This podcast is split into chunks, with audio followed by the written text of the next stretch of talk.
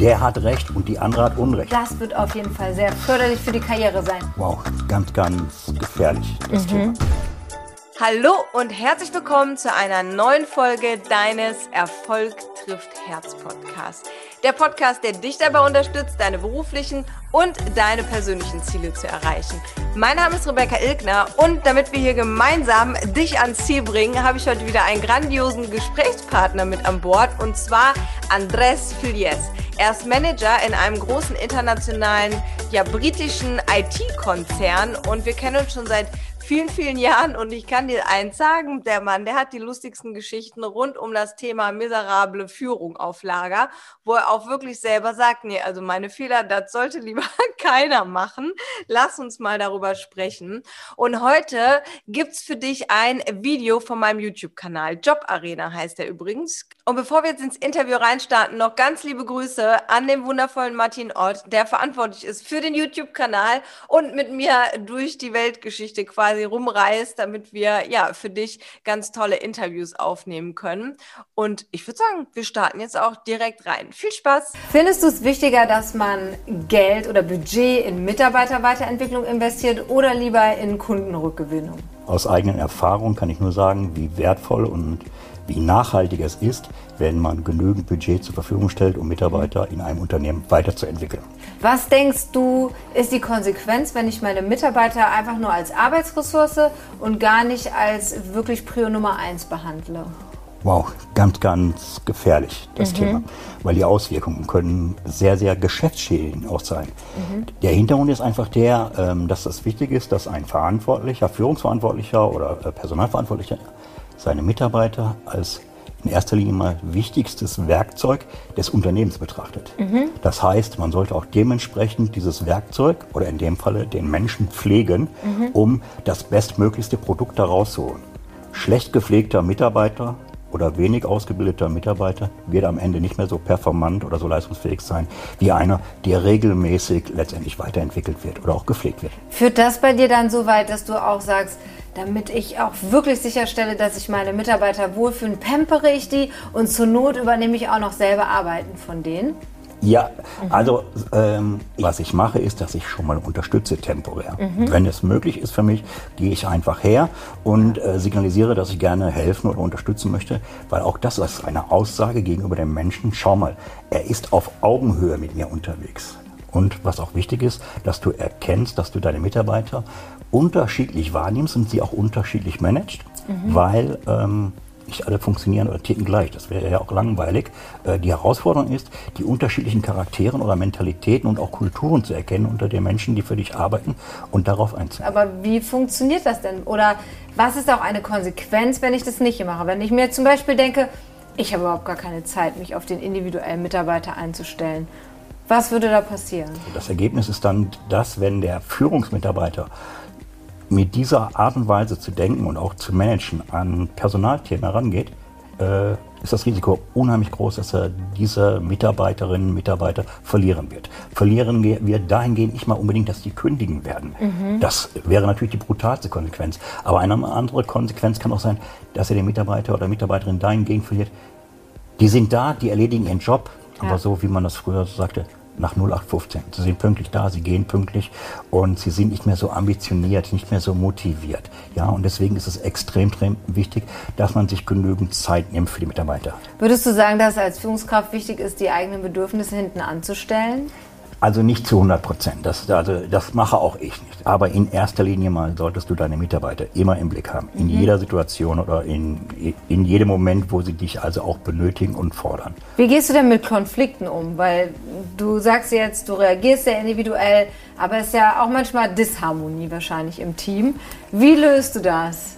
Glaube, es gibt kein Team, wo nicht auch mal Disharmonie existiert. Da halte ich es so, dass man individuell oder situationsabhängig unterschiedlich reagieren muss. Mhm. Wichtig ist nur, dass ich mit in den Konflikt hineingehe, ihn analysiere oder verstehe, wie ist es überhaupt dazu gekommen und dann in gemeinsamer Abstimmung mit den Mitarbeiterinnen und Mitarbeitern nach der Lösung suche, wie wir diesen Konflikt aus dem Weg geräumt bekommen.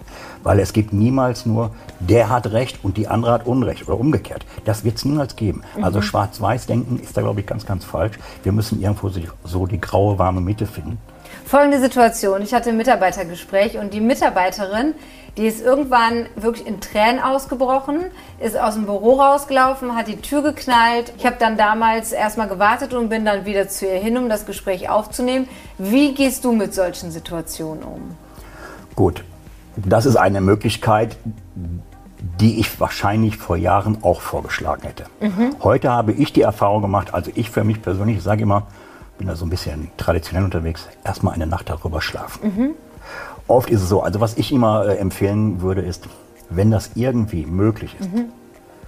gebt dieser Person die Möglichkeit, nach Hause zu gehen für den Tag freizumachen. Mhm. Ich weiß, das ist in manchen Branchen gar nicht so üblich, gerade vor allen Dingen, wenn du intensiven Kundenkontakt oder Verkehr hast. Dann ist es schwierig, das zu realisieren. Aber am nächsten Tag suche das Gespräch wieder. Wichtig ist, dass du dich aber gut vorbereitet hast für dieses Personalgespräch und dass du auch für dich mal analysierst, was ist eigentlich gesagt oder geäußert worden oder vorgefallen, dass es eben zu dieser Situation gekommen ist. Hast du schon mal so wirklich richtige Unstimmigkeiten mit Kollegen mitbekommen, die wirklich vielleicht auch, weil jemand eine, eine neue Position erreichen wollte, richtig die Ellenbogen ausgefahren hat? Kennst du so eine Situation? Oh ja. Oh ja. Und was passiert da? Das ist, das ist ein sehr, sehr schwieriger Konflikt. Mhm. Und dann ist es aber auch wichtig, dass du diese Menschen, die letztendlich jetzt nicht dieser Beförderung, in dieser Beförderung berücksichtigt wurden, dass du sie abholst.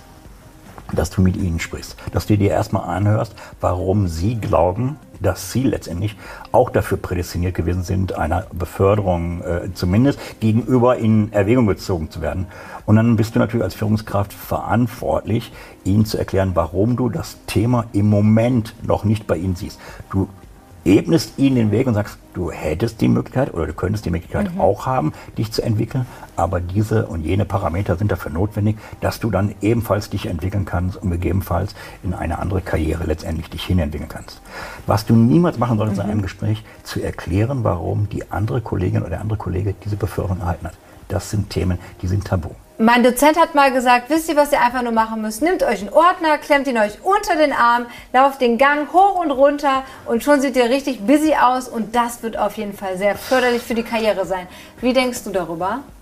Es mag sein, dass es Branchen gibt, wo das vielleicht funktionieren würde. Nein, also äh, das würde mir sofort auffallen, mhm. wenn jemand simuliert, äh, äh, busy zu sein, ja, sondern äh, das mache ich an anderen äh, äh, Bewegungen und Beschäftigungen aus, ob jemand wirklich busy bzw. beschäftigt ist oder nicht. Das heißt, du würdest also direkt feststellen, oh, ich habe hier so einen faulen Apfel im Team, der scheint ganz schön faul zu sein. Was machst du dann? Schmeißt du den direkt raus? Nein. A, ist das nicht unbedingt unsere Philosophie, sofort mhm. jemanden heraus, hinauszuschmeißen. Ich bin als Personalverantwortlicher natürlich äh, gefragt, in so einem Moment einzugreifen, mit dieser Person letztendlich das Gespräch zu suchen und einfach erstmal meine Beobachtung zu schildern, zu sagen, mhm. ich nehme wahr. Das muss ja auch nicht sein, dass es unbedingt stimmt, was ich mhm. sehe. Denn ich habe auch die Erfahrung gemacht, nur wer still ist und du es nicht sofort mitbekommst, heißt nicht, dass er faul ist oder dass er ein Schlechter ja. ist, sondern der leistet vielleicht seinen Job, aber du nimmst es nicht so wahr. Aber wenn es so ist, dass ich glaube, da jemanden identifiziert, identifiziert zu haben, dass er oder sie vielleicht sich ein bisschen äh, um die Arbeit herumschleicht, dann stimme ich das an. Ja, da, dann werde ich einfach das darstellen, was ich beobachtet habe. Und dann als nächstes muss ich natürlich fragen, wie siehst du das denn? Denkst du, man sollte in manchen Situationen doch lieber so mit der Peitsche hinterm Mitarbeiter stehen oder immer eher so als Kumpel Führungskraft agieren? Ich glaube, in Deutschland war es bis in den 60er, 70er Jahren noch so üblich, dass der Verantwortliche mit der Peitsche da gestanden hat. Ja. Ich glaube, wir sind in einem Zeitalter im 21. Jahrhundert unterwegs, wo man letztendlich eine Peitsche nicht mehr benötigt.